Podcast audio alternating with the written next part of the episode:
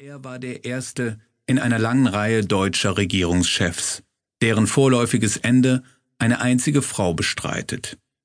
Zu ihr hat er, ganz im Gegensatz zu einem seiner Nachfolger, keinerlei Beziehung angeknüpft. Es ist wohl schon hundert Jahre her, dass Adenauers Aufstieg begann. Damals war noch kaum abzusehen, welch hohes Amt er einst bekleiden würde. Angetreten hat er es vier Jahre nach Kriegsende. Mehr als 13 Lenze lang war er im Dienst. Bis 1955 auch als erster Bundesminister für Auswärtiges. Und das ist nur eine seiner Besonderheiten. Dass ein Außenminister Kanzler werden möchte, ist schon eher gewöhnlich. Der umgekehrte Fall jedoch höchst selten.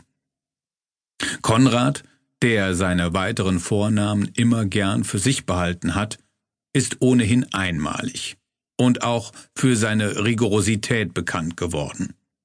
Keinen Hehl hat er einprägsam vollmundig etwa daraus gemacht, dass gestriges Passé war, sobald der neue Tag anbrach.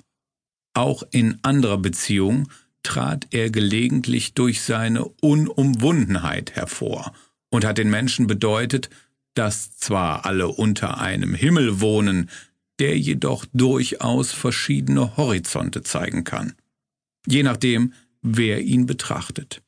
Der Wiederaufbau eines zerstörten Landes machte ihm oft große Sorge.